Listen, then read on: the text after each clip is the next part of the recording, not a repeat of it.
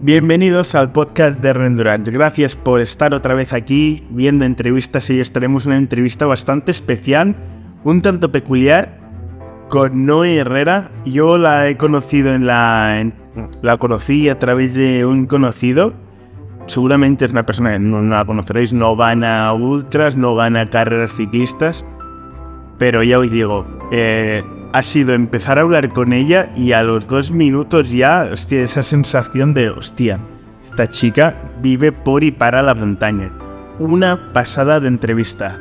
Ya os digo, si estáis escuchando esta entrevista en, en audio, os recomiendo que le deis a stop, que vayáis al formato vídeo porque tenéis que ver cómo se expresa, cómo lo vive, qué ojos pone cuando habla de la montaña. Es alucinante. Disculpar por la luz que se me ve a mí, estaba mala iluminación. Yo creo que incluso es mejor porque resaltará aún más eh, que podáis verla, cómo expresa ella todas sus experiencias, todas sus aventuras que ha vivido en la montaña, haciendo ni más ni menos, por ejemplo, Finlandia de norte a sur. Ha hecho la Tour de Jeans, 330 kilómetros, 34.000 de desnivel positivos.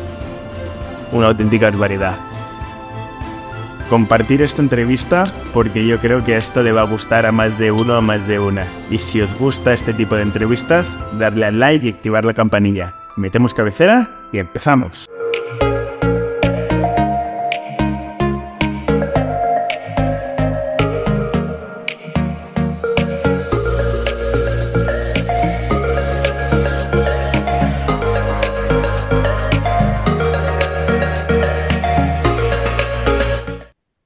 Bienvenida, Noé, al podcast de, de Rendurance. Hoy va a ser una, una experiencia para los dos. Para mí es la primera invitada así que ha hecho más, salvajadas, por decirlo de algún modo.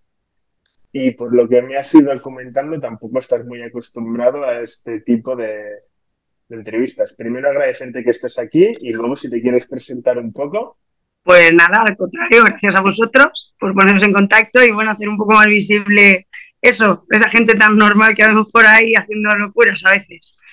Pues nada, no sé, que no sabría definirme, simplemente soy una persona normal, con un trabajo normal, una friki del deporte y una super aficionada o una apasionada de las montañas. Me encanta la montaña y me encantan los retos. Además, no sé decir que no a este tipo de retos, ¿sabes? Cuando cualquiera te llama, no, sí, y ahí que voy. Y entonces, pues eso, pues una cosa te lleva a la otra y al final acabas haciendo, pues realmente la verdad es que sí, sí, locuras. Pero bueno, son chulas. Dije, soy una persona normal, con un trabajo normal, entiendo un trabajo normal de 40 horas semanales, pero cuando decimos locuras, ahora nos contarás alguna, pero venga, son carreras de, de 40 horas. Y, Sí, al- alguna, alguna hay, sí. Sí, son carreras largas distancias. y- y la, y la pregunta es, si tú tienes un trabajo normal de 40 horas a la semana, ¿de dónde sacas el tiempo? Haces lo que puedes. Al final te lo acabas quitando de horas de sueño. Que claro, cuanto más mayor te haces y se nota, pues las necesitas, pero pues intento salir a entrenar por las mañanas a primera hora. Yo entro a trabajar a las ocho y media de la mañana. Entonces a las seis salgo a un pequeño entreno, ya sea algo de trote o algo de gimnasio, un poco de natación. Y por las tardes cuando salgo del trabajo, que son las seis de la tarde, pues ahora en esta época frontal en mano, montaña arriba, montaña abajo y en verano pues bueno, puedes hacer tiradas un poquito más largas. Porque tú, tu trabajo del día a día es más o menos tranquilo, también te exige físicamente o mentalmente. A ver, yo trabajo en, un- en una empresa, hacemos productos químicos y estoy en el laboratorio en el control de calidad. Por lo tanto, puede parecer tranquilo. El problema viene que como tengo un carácter un poco de todo ya corriendo y soy una persona que se estresa, es como, pues lo quiero todo ya, todo corriendo, todo rápido. Estoy muchas horas de pie, estoy analizando productos, mirando productos fuera en almacén, hago muchas cosas. O sea, podría ser tranquilo, pero tampoco lo es. O sea, es un no parar durante las 40 horas que estoy durante la semana trabajando. Pero sacas tiempo, ¿y ¿de dónde sacas la, la energía o la motivación para, para ese día a día fuera del trabajo? Bueno, una semana vale, pero es día tras día, semana tras semana, entrenar, no sé cuántas horas entrenas a la semana, eso no lo puedes contar un poco. Sí, pues mira, no sé dónde saco la fuerza ni la energía, la verdad. La motivación, pues a veces la tienes y otras veces no. Ahora llevo una época, es como, uff, ahora toca. Como me gusta tanto la montaña, pues el día que me apetece menos correr, me hago, voy y hago montaña. Entonces, para alargar horas, pues el fin de semana, el fin de semana sí que lo dedico a hacer tiradas más largas. De unos años aquí incorporé la bici, entonces pues intento hacer tiradas de bici o tiradas de correr y me cuesta mucho arrancar a veces pero cuando, por ejemplo, la bici, la bici es algo que una vez que me subo encima de la bici es como, wow, esa libertad, esa sensación del aire en la cara. Entonces, bueno, intento en los momentos de bajón recordar que cuando salga me va a dar esa satisfacción, ¿no? Esos momentos de esas puntas que, venga, sí. Y luego cuando llegas a casa, llegas muy cansado, pero es que te llena muchísimo. ¿Desde cuándo te viene esta pasión, esta motivación de, por, el deporte, por la montaña? Pues no lo sé, desde muy chiquitita mi padre trabajaba en la Valdarán y habíamos pasado temporadas viviendo allí. O sea, yo creo que me lo hicieron, o sea, me entró, me entró de alguna manera porque ya te digo, chiquitita fue hasta los tres años. Luego sí que en verano, pues quizá íbamos una semana o siempre era Valdarán. Y no lo sé, yo creo que me viene, pues no sé, de algo así, de pequeña, no sé, me gusta, es como esa, tranquilidad, esos momentos, esos colores, el olor, es todo. Entonces, bueno, te vas haciendo mayor. Bueno, el deporte sí, pero no, pero a mí la gimnasia, por ejemplo, el cole me encantaba, mis amigas no, y era como, bueno, pues no sé, un día decides correr, se te da fatal, reniegas, te encuentras a alguien que te dice, no te quejes que a mis 40 hice una maratón, y a partir de ahí dices, hombre, 40, me quedan 10, podría prepararla, y bueno, no sé. de todas formas, porque de todas formas, yo cuando empecé a correr, aquello, que además empecé por asfalto, ya hacía días que había salido a la montaña, salía a caminar, tenía una compañera de trabajo que, bueno, lo típico, ¿no? De, Noelia, te tienes que buscar un novio y tengo uno para ti. Mi cuñado, vamos a hacer una, una excursión. Y no, no, no salió el novio, pero su marido hacia la montaña. Entonces creamos un vínculo genial con su marido que iba con un grupo de gente que hacía montaña mm, dos veces al año. Íbamos al Pirineo y estábamos tres, cuatro días perdidos por el Pirineo por refugios. Y fue, creo que la gota que colmó el vaso. Primero porque Rafael es una persona muy especial que me enseñó a vivirlo de una manera muy bonita. Y segundo porque compartir algo que tú tienes guardado y no sabes explicar, pero cuando tú estás rodeado de gente que, bueno, le gusta pero no, es difícil explicar ¿no? lo que tú sientes. Porque cuando te juntas con personas que sienten lo mismo que tú es muy fácil. Es simplemente con un mira, un uy, un... Y a partir de ahí empecé a hacer bastante montaña y bueno, de la montaña un día salió un, vamos a montar una carrera, yo hacía Matagalls Montserrat, que es una caminata de 80 kilómetros que sale del Montseny y llega a Montserrat. La había hecho varias veces caminando y bueno, un día no pude hacerla, con mi compañero este decidimos apuntarnos a algo parecido llamado Ultra y ya me dijeron, la has liado. Y sí, sí, es verdad, no te puedo decir qué, pero engancha, o sea, engancha muchísimo. Muchísimo. Tú, tú, ahora lo has dicho muy rápido, sí, Matagalls Montserrat, sí, los que no son de Cataluña, bueno, de montañas que deben estar, ¿sabes? Es como, como si hicieras, eh, como si hicieras Matagalls y, la, y ¿cómo se llama? La, la bulla es... No, el Turó, Matagalls y el Turó, por ejemplo. Como si dijera, no, no, estamos hablando de 77 kilómetros entre Matagalls y Montserrat. Ah, a pulmón. Dicho así suena diferente, la verdad. Sí, claro, tú lo has dicho muy rápido y a ver, está, sí, la, línea más, la línea más corta entre los puntos es la línea recta, pero hay una línea recta y subidas bajadas y hay un buen tramo. Sí, sí, lo que pasa es que, bueno, hasta llegar a ese punto, yo, o sea, a pesar de que no lo parece, si me conoces, soy una persona que tiene un punto de timidez, pero me pudo el, tener ganas de hacer cosas de estas y empecé a apuntarme a caminatas. Ripollet, Montserrat, todas eran caminatas de 40, 50 kilómetros, pero todo caminatas. Yo veo en Sabadell, en Sabadell Montserrat, son unos 40, pues bueno, y eran caminar. Pero yo me iba solita por la mañana, iba en mi grupo, iba caminando, pues siempre te encuentras gente, hablas con gente, la gente es maravillosa. Y bueno, pues un día me apunté a esto, a, a Matagalls, la primera vez que me apunté, nada, me quedé a la mitad, dolor de pies, mala gestión. Al final estas cosas es mucho saber gestionar todo, el material, el tiempo, los desniveles, todo. Y se va aprendiendo con el tiempo. Y bueno, de esa mataga que era caminando, salté a una ultra y de una ultra vas conociendo gente, te vas liando y no sé, es que no te puedo decir qué es. Es todo, es el, el sufrir, el saber que, tienes que seguir un poquito más, el que cuando has sufrido lo has superado dices, ¿cómo puedo estar bien? El, esa sensación de tú contigo mismo, de conocer gente, no lo sé, no te lo sabría decir. Tengo, tengo la sensación, mira, a mí a veces me, me pasa igual con algún, con algún tema, a mí más relacionado quizá con el ciclismo, que se te dicho, soy un poco tímida, pero cuando hablas, la, pasión que transmites cuando hablas de algo y, creo, y corrígeme si me equivoco, creo que cuando lo estás diciendo tienes esa sensación de, creo que no estoy transmitiendo todo lo que realmente siento porque... Pero ya te digo que llevamos 10 minutos y digo, hostia, esta, esta persona esta, es una caña porque, hostia, la, pasión que siente por salir y, caminar por la tierra, correr por la tierra, es alucinante.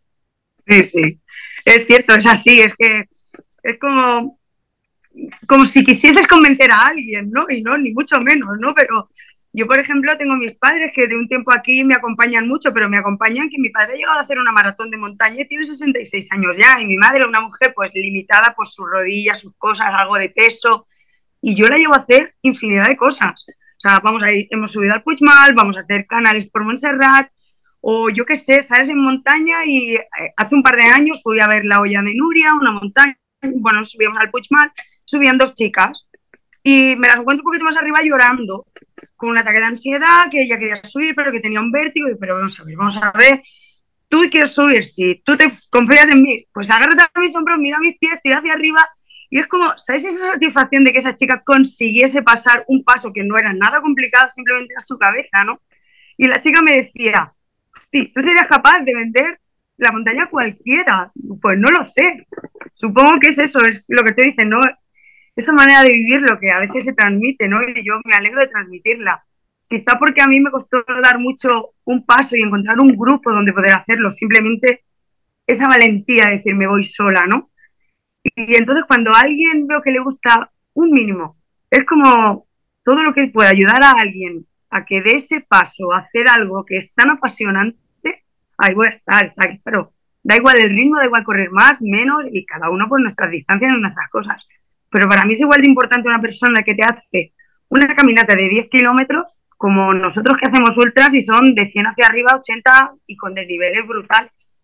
Para mí, al final es la pasión que se siente en cada paso. Sí, sí. Y, y hablando de estas ultras, este rollo, estamos hablando para gente que no sepa, una ultra, pues, pues es una carrera de 100 kilómetros o 100 millas en algún caso, como pues la ultra del, del Mont Blanc.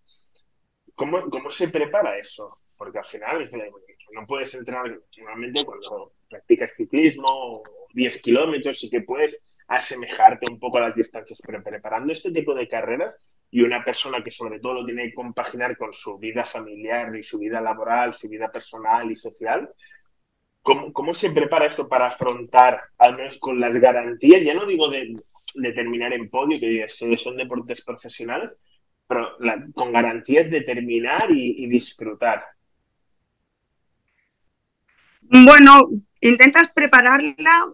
Yo mi objetivo siempre es terminar. O sea, mis posiciones siempre son del final, pero es terminar. Claro, no siempre se consigue. Y en las que no se consiguen es precisamente en las que vas aprendiendo. Bueno, pues no sé, la verdad, yo mi primera así más larga fue 100 kilómetros con 4.000 de nivel, que bueno, bueno, yo lo veo fácil ahora que he hecho burradas, ¿no? Pero es una distancia mm, bien, con un desnivel asumible, o sea, bien.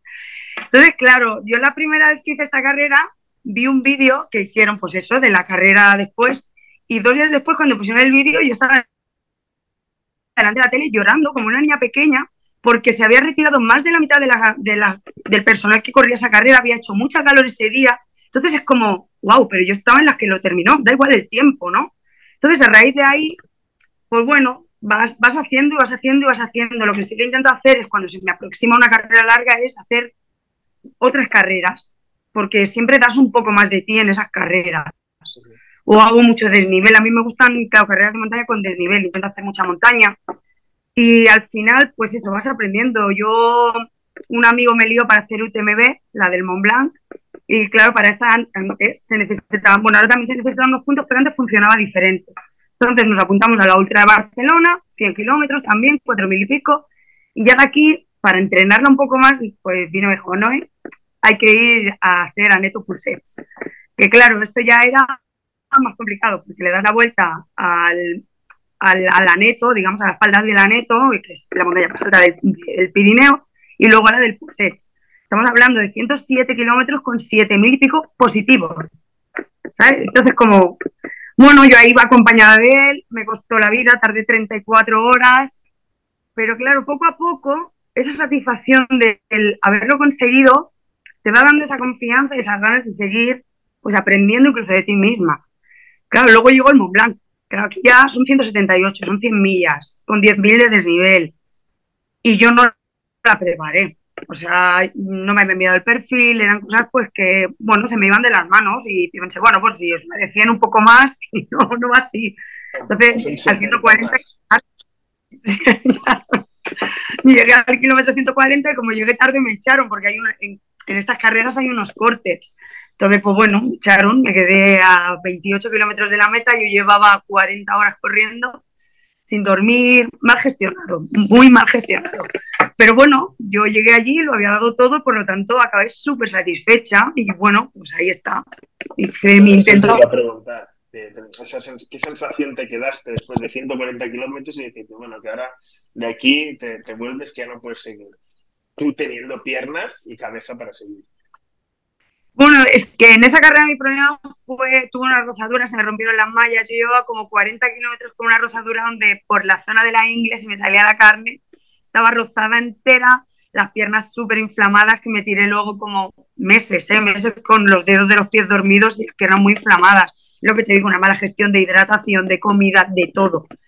Y, pero bueno, yo lo di todo, entonces como lo di todo, mi sensación fue de, pues no he podido más, no en mi distancia, pero He sufrido mucho, pero he conocido gente maravillosa.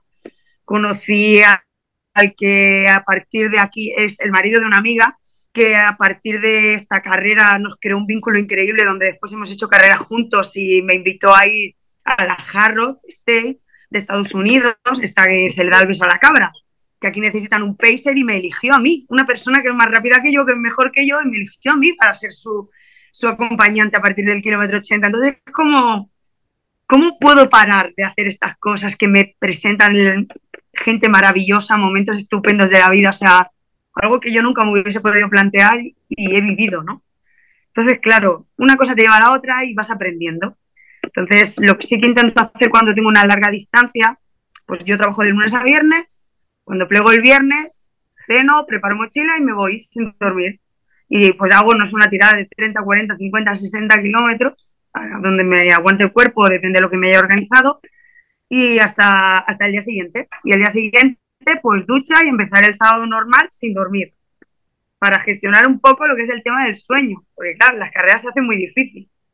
Y yo qué sé, no sé, Está el tema que hay uno de los retos, lo que tú lo has dicho, lo del sueño, que aparte de las horas corriendo, aquí el reto es una persona normal, pero tú planteate estar 40 horas sin dormir, quieto, nada, haciendo vida normal, que estate 40 horas sin dormir, a ver qué sensación tienes. Pues imagínate corriendo por la montaña, subiendo, bajando, porque también has comentado un tema, es, claro, a diferencia del ciclismo, el ciclismo normalmente se especializa en el desnivel positivo, porque el negativo te dejas ir con la bici y vas tirando. Pero es que en, el, en la ultra, en la carrera por montaña, el negativo te casca más que el positivo, casi casi. De hecho, las pocas, yo he hecho alguna maratón de montaña y las pocas que, sí, el, momento crucial era la bajada final, era donde me venían siempre las rampas y los calambres. Totalmente de acuerdo, ¿eh? cuando los cuadritos se ponen duros y dices, Dios, que no, ahora no me falléis.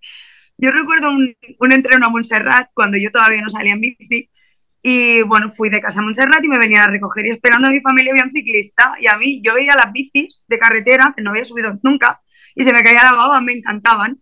Y aquello que me quedo mirando al señor y el señor se pone a hablar conmigo, ¿no? ¿Qué nena? Y bueno, nos ponemos a hablar, ¿no? De dónde venía yo. Y yo le digo, pero es que la bici es muy dura. Y, me, y él me dijo, sí, pero yo ahora me tiro y tú tienes que seguir caminando para bajar.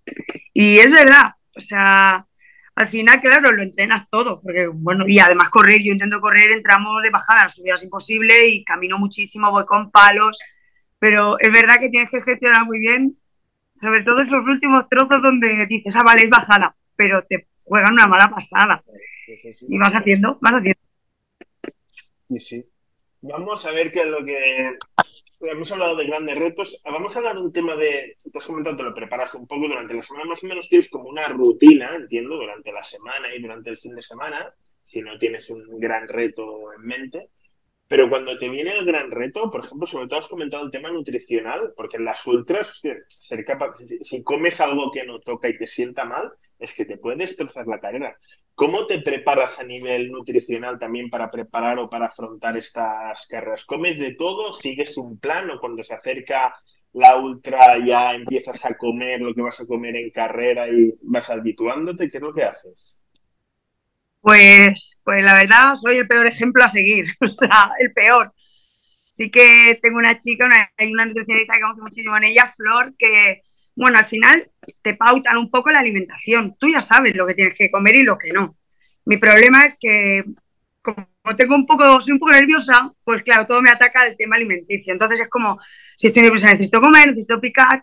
Yo intento cuidarme durante siempre, o sea, al final intentas comer bien, no lo consigo entonces, claro, cuando se acerca un gran reto, sí que intentas mantener un poquito la pauta, aunque te pases en algunas cosas, pero mantenerla bastante bien. Yo tengo la gran suerte de que me he encontrado mal de estómago en cuatro carreras, o sea, y he hecho infinidad. Pero sí que tienes que, por lo menos, que tu cuerpo esté alimentado de cosas que necesita de la carrera. ¿Qué pasa? Yo en las largas distancias, la gente se lo gestiona muy bien. Yo es que ya te digo, soy una persona muy normal, que no sé cómo ha llegado a hacer estas cosas, porque soy un poco desastre. Porque al final yo me lo pauto, ¿sabes? La nutricionista me marca lo que tengo que comer, el metro 1, el 5, en el 15, en cada habituallamiento. Yo llevo mi chuletita, pero cuando yo llevo 20 kilómetros o 40 kilómetros, llevas corridas 8 horas, yo no encuentro la chuleta, yo no sé lo que tengo que tomar, yo llego al habituallamiento como lo que me viene de gusto y dices, yo qué sé, vas, haciendo un poco como te viene. Claro, así me va, que llego la última, pero, bueno, sí que sabes, acabas aprendiendo un poco porque, bueno, tienes que tomar algún gel en algún, antes de llegar a una subida o cuando llegas a un habituallamiento intentar comer si ha, ha, sido a dulce todo el rato un poco salado y al final el cuerpo también sabe lo que quiere. Claro, estás hablando con una persona, con una popular. No hablamos de una persona con un objetivo de carrera de no parar. Yo llevo un habituallamiento, hablo con la gente, como relleno polifones.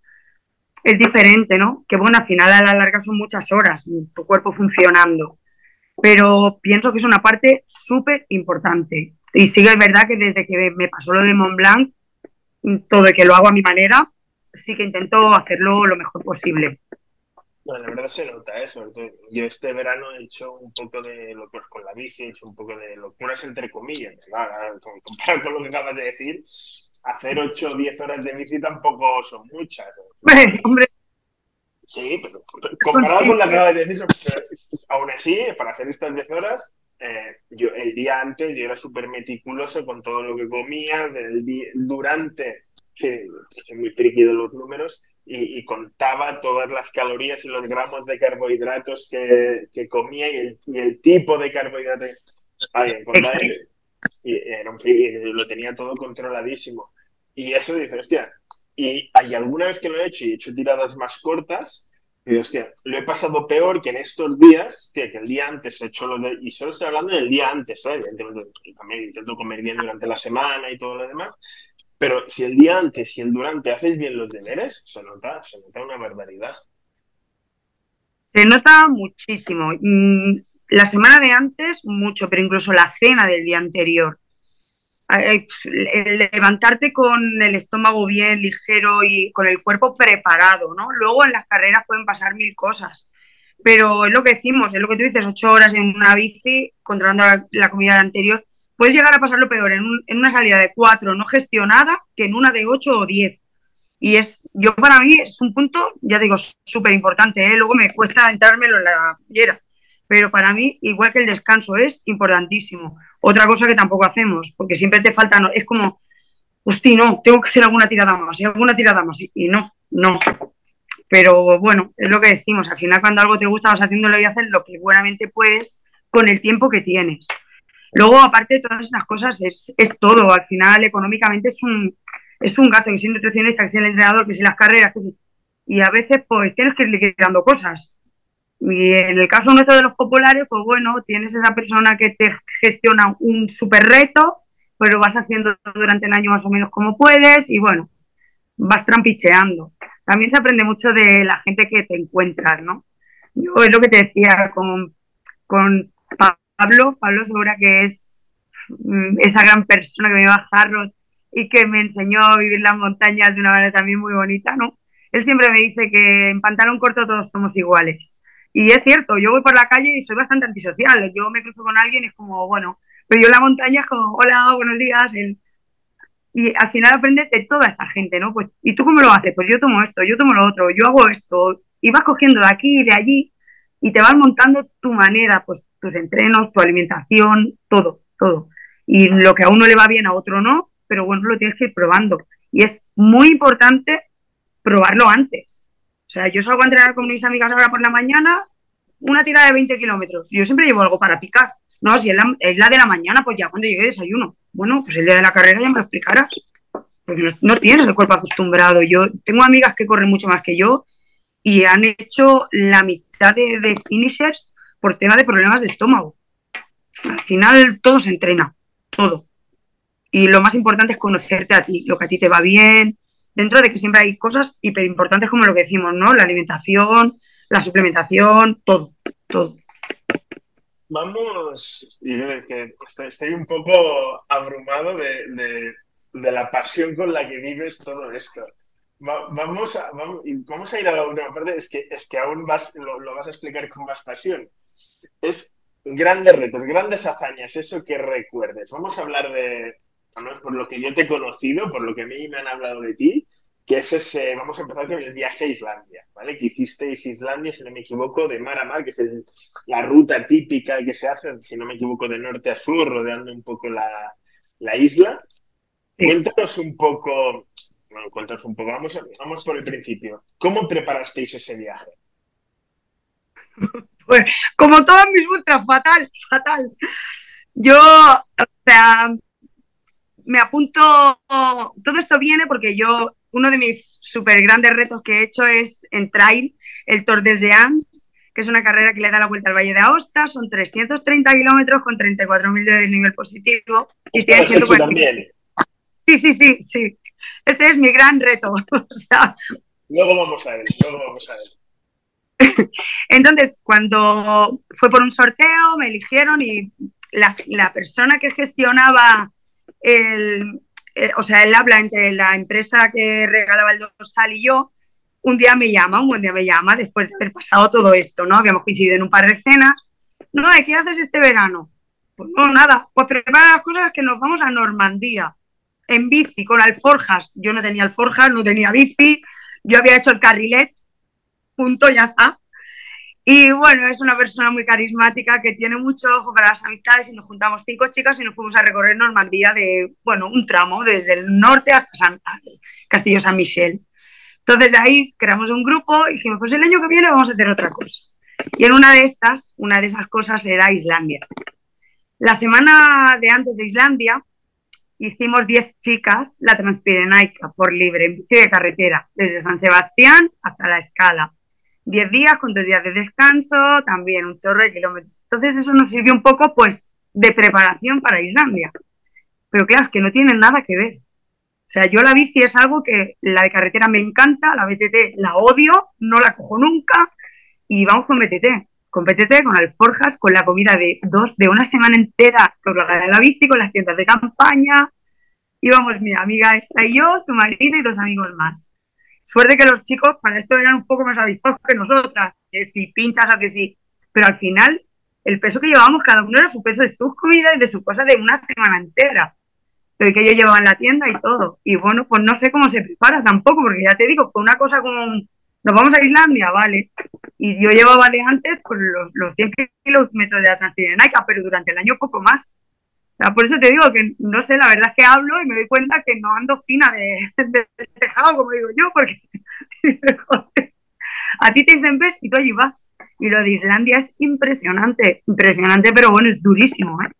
durísimo. Y cuando llegas a esas zonas de los Highlands, que es todo, pues la zona volcánica, ¿no? Que es esa lava seca que te tienes que bajar de la bici, caminar y no hay manera y que avanzas y que el aire te tira para atrás y que está bajando y el aire te frena y dices, Dios. Pero bueno, al final, con ellas, cuando te levantas es, qué pereza, ¿no? Otra vez la bici. Chicas, ¿qué hay que hacer? Pedalear. Si solo tenemos que pedalear en todo el día y ya está. Te levantas y pedaleas. Simplemente. Y claro, lo explicas muy rápido. ¿Qué tarde? ¿Cuántos días hicisteis de, de viaje? Hicimos de norte a sur y estuvimos como cinco días pedaleando. En 570 y algún kilómetros, me parece que he visto. Sí, algo, quizá algo menos. Cuatro, no llegó a 500, pero sí, sí, por ahí rondaba. Unos 500, sí, no, sí. Sí, decir, unos 80 kilómetros, 80, 100 kilómetros al día en bici de El- montaña y con alforjas. Sí, lo que pasa es que, bueno, quizá fueron seis días, te engaño, porque las tiradas más largas fueron el primer día, que era más llanito, y el último, porque hubo un día que creo que hicimos 40 o 50 kilómetros en, no sé, todo el día, porque es que era impracticable. Pero sí, a mí se me hizo muy dura. ¿eh? Yo había subidas que mi amiga decía, Molinillo, no, el Molinillo. Íbamos, yo agachaba la cabeza y era Molinillo. Y dice, qué bonita Islandia, no, el suelo, Molinillo, Molinillo. Y no sé, la verdad es que, la verdad es que cansa, ¿eh? Yo cuando estaba muerta. Yo los reportajes que he visto de gente que lo ha hecho, cuando vi vuestras fotos y vuestros vídeos, Parece todo pista, pero lo que estás comentando es pista entre comillas porque engaña mucho porque la rueda se queda clavada allí. Es, es una tierra como, como si fuese por la playa. Entonces, claro, hay trozos que la, la, rueda te patina, yo que no controlo con la bici, el peso de las alforjas. Luego hay zonas que tú las ves muy lisas, son como unas dunitas pequeñas y vas todo el rato pim, pim, pim, pim, pim, pim, pim, pim. A esto sumale el día del aire, el día de la lluvia y tuvimos mucha suerte con el tiempo. Pero claro, y días enteros de no encontrarte a nadie, a absolutamente nadie. Zonas donde no pueden entrar vehículos, donde nos encontramos un día a un corredor, un chico que iba corriendo por libre y ya está. Está muy bien montado, hay unos refugios y está chulo y luego hay unos campings, pero muy duro, es muy duro, el, el terreno es durísimo. Pero bueno, pues, Y zonas cortas, porque sí que he visto varios reportajes y hay veces que la gente, tú tienes planeado una ruta, pero de repente tenías que ir por aquí, que es un tramo de 30 kilómetros, y dices, no, por aquí no puedes pasar porque está inundado, búscate. Ay, y, tener que rehacer la ruta sin tú ser de allí, mirar el mapa, ver por dónde vas. ¿Sabéis encontrar alguna, algún problema de estos o pudisteis hacer la ruta tal cual planeasteis? En Islandia, la verdad es que la ruta salió tal cual planeamos. También, claro, haces el Crossing River, que qué divertido es el primero, pero la tercera vez que te tienes que quitar las zapatillas, cruzar el río, coger la bici que pesa, incluso trozos de río con muchísima agua que teníamos que coger la bici entre dos. Pero era sobre lo planeado. Sí que es verdad que es, es cruzar el río, no siempre puedes hacerlo tan fácil como nos pasó a nosotros. Hay zonas o- o épocas de más agua que, que pasa lo, justo lo que tú estás diciendo, ¿no? Tener que cambiar ruta. Nosotros nos encontramos con esto el primer año en Normandía y no fue por tema terreno, fue porque íbamos un poco sobre la marcha y había sitios donde no nos podíamos ir a dormir, no encontrábamos sitio y íbamos cada día cambiando la ruta. Y bueno, vas haciendo. En Islandia la verdad que todo bastante controlado, sin ningún percance.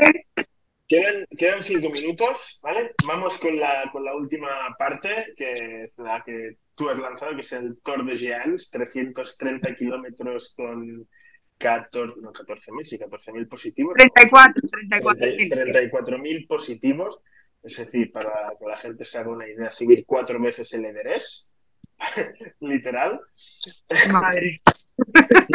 De, de una tacada así, como que no quiere la cosa, que, que, que no, sé, no sé ni qué preguntar, de, de qué sensaciones tuviste, sobre todo, vamos a ir a la pregunta final, ¿qué sensaciones tuviste al terminar eso?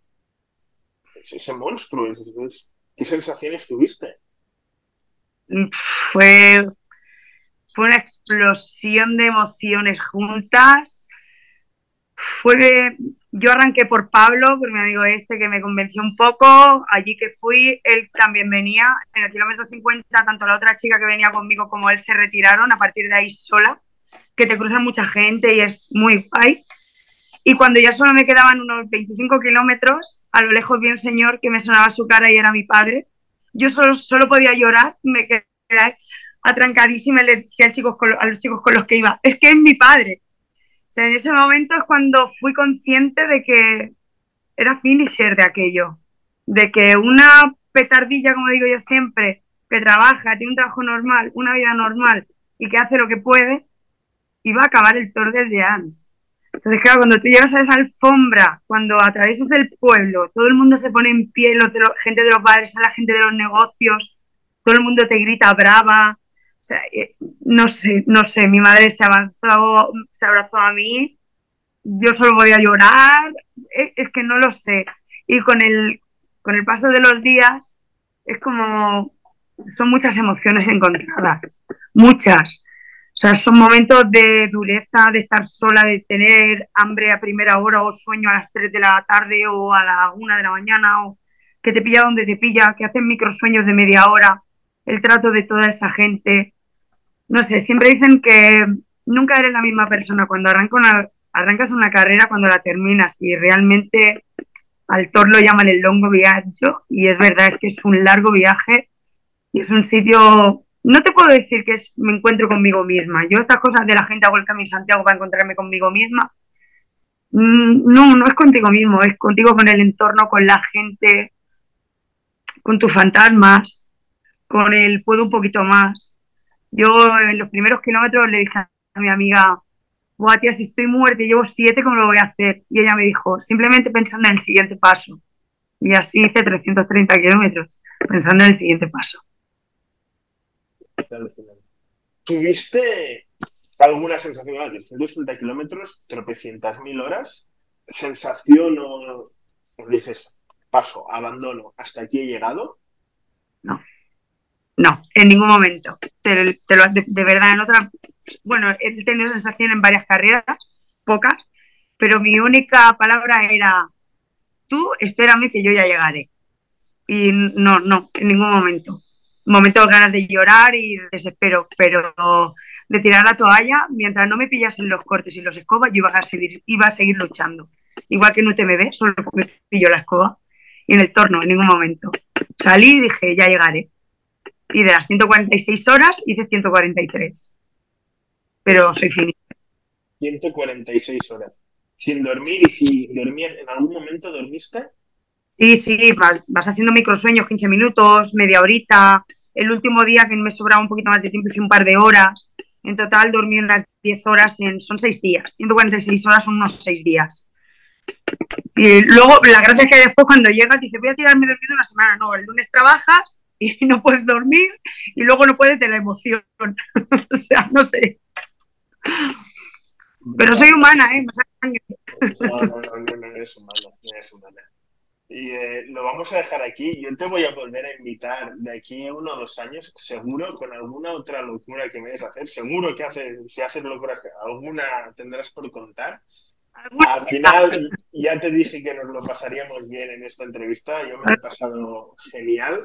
Muchísimas gracias, Noé, por, por estar A vosotros. A ti, muchísimas gracias, Xavi. Ha sido un placer y cuando quieras ya sabes. Un saludo muy grande. Gracias por el trabajo que hacéis. Saludos, hasta la próxima. Chao. Vaya, vaya cañón de entrevista. La verdad es que ya lo veías cómo se expresaba, era una sensación. o sea, que cuando estás, yo quiero más, quiero más, quiero saber más. La entrevista se tenía que terminar Volveremos a traer a Noé de aquí un año, dos años, da igual, con sus nuevas vivencias, porque la verdad, como las explica, cómo las vive, son una auténtica maravilla. Si os gustan estas entrevistas, activar la campanilla y suscribiros. Y sobre todo, compartirlo con vuestros amigos, aquellos que no saben si... Ay, que es que ir a la montaña me da pereza pasarle esta entrevista con Noia, Diego, que se quitan esas perezas de golpe y queréis ir a la montaña, subir el Everest descalzo si hace falta. Hasta la próxima.